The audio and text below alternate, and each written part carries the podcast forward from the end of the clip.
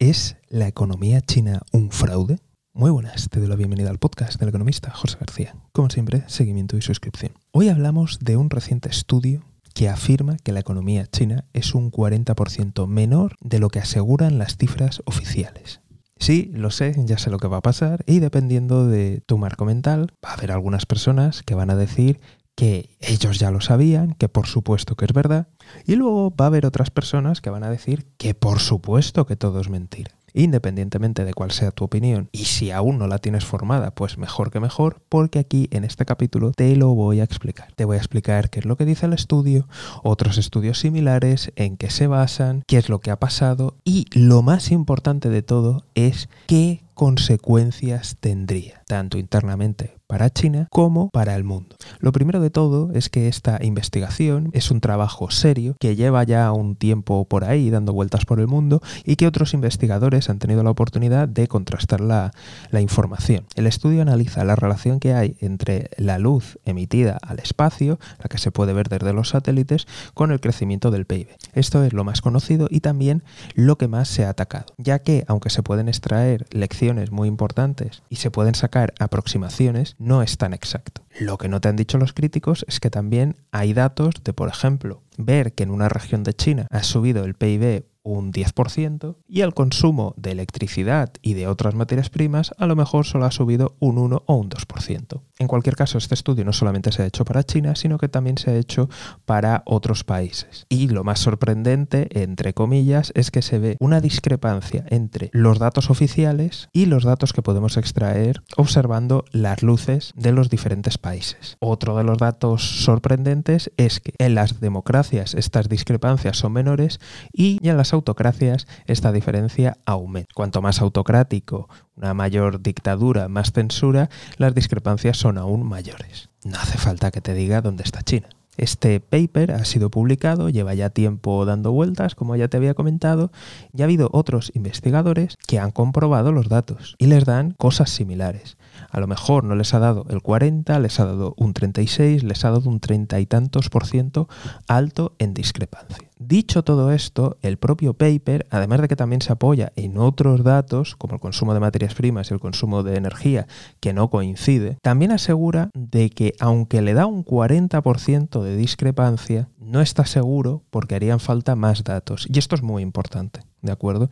No está diciendo, oh, es un 40% menos y estoy seguro, segurísimo. No, lo que dice es que hay una discrepancia, es muy grande, se sabe que es muy grande, a él le sale un 40% a este investigador y como te he dicho, ha habido gente que ha repetido las pruebas, que ha creado los modelos y le ha dado algo menor, un 30 y tantos largo. Esto no es nada extraño porque si repasamos, ya ha habido estudios, yo recuerdo uno cuando era pequeño, que decía que el 20% de la economía de China era humo, era una falsa. Entonces, en todos estos años que las discrepancias hayan ido aumentando hasta un... No me voy a quedar con lo que dice el estudio de un 40% menos, me voy a quedar con lo que han dicho otros investigadores de un 30 y tantos por ciento menos, pues hombre, tampoco sería descabellado. También tenemos que recordar que las propias instituciones chinas han admitido que los datos del PIB son más bien una referencia. Y esto es algo que ya te he contado aquí en este podcast en más de una ocasión en otros episodios. Cuando tú sumas los datos de las provincias con los datos estatales, no coinciden. Y eso implica que hay mucha cocina. Luego además, evidentemente, existen incentivos perversos y negativos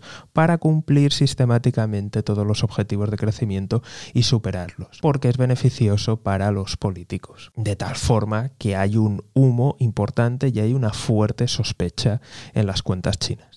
Para los que dicen que todo absolutamente es mentira, además del argumento de la luz, que ya te he comentado un poco con los datos precedentes y con las propias incongruencias dentro de los datos chinos y de las estadísticas y también de la propia conclusión del investigador que dice que no tiene por qué ser exactamente un 40, pero sí que hay una discrepancia muy grande y que otros investigadores también han llegado a las conclusiones de una discrepancia superior al 30%, los de todo es mentira tienen otro argumento y es, perfecto, supongamos que es cierto. ¿Y qué? ¿Qué implica? China sigue siendo la segunda economía del mundo. Esto es cierto, pero sí que importa y mucho y tiene dos vertientes, una interna y otra externa. Pero primero de todo, veamos. Asumamos que es cierto ese 40%, ¿de acuerdo? Si esos datos son ciertos, China seguiría siendo la segunda economía más grande del mundo y de largo frente a la tercera. Luego, por otro lado, los datos que son indiscutibles son los de exportaciones y manufactura. Y es cierto. Pero, como te he dicho, esto tiene dos implicaciones muy grandes.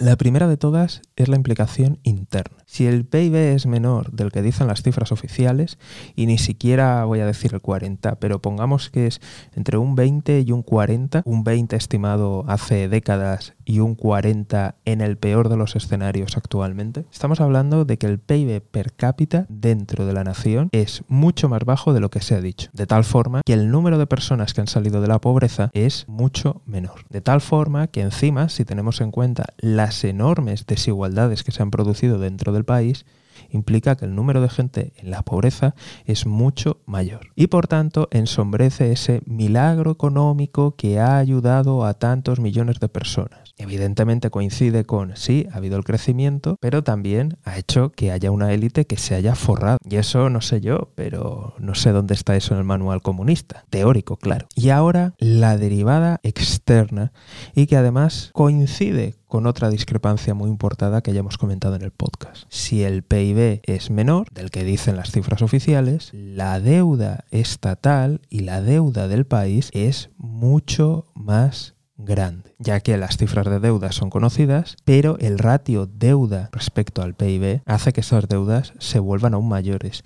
y hace que ese crecimiento en la deuda haya sido aún mayor y aún más rápido. Y esto coincide con lo que hemos hablado en algún punto de cómo una nación, que es el primer fabricante mundial y por tanto recibe un montón de divisas, ha necesitado endeudarse tanto para continuar con el crecimiento. Una nación en esa situación, con ese superávit comercial, tiene divisas suficientes para pagar toda la infraestructura, todo el desarrollo y todas las inversiones que necesita para su crecimiento. ¿Cómo es posible que veamos esa relación tan brutal entre, entre un mayor crecimiento de la deuda y un crecimiento económico? Y esto sin tener en cuenta que mucha deuda empresarial realmente es del gobierno, porque son empresas estatales, vamos al gobierno, que se endeuda para hacer proyectos, para realizar obras, reformas, y aunque aparezcan como empresarial, realmente son del gobierno, de tal forma que la deuda aún sería mucho mayor. Así que aquí está el gran incentivo. Por una parte, externo, para maquillar las verdaderas cifras de deuda, y por otro lado, interno, para dar una sensación de mayor prosperidad y mayor bienestar compartido. Así que mucho ojo y mucho cuidado con los titulares. Y ya sabéis que si tenéis alguna otra pregunta o queréis que comente algún tema, tenéis el formulario de contacto en la página web. Desde aquí, como siempre, estaremos muy atentos. Y si no te quieres perder nada, seguimiento y suscripción.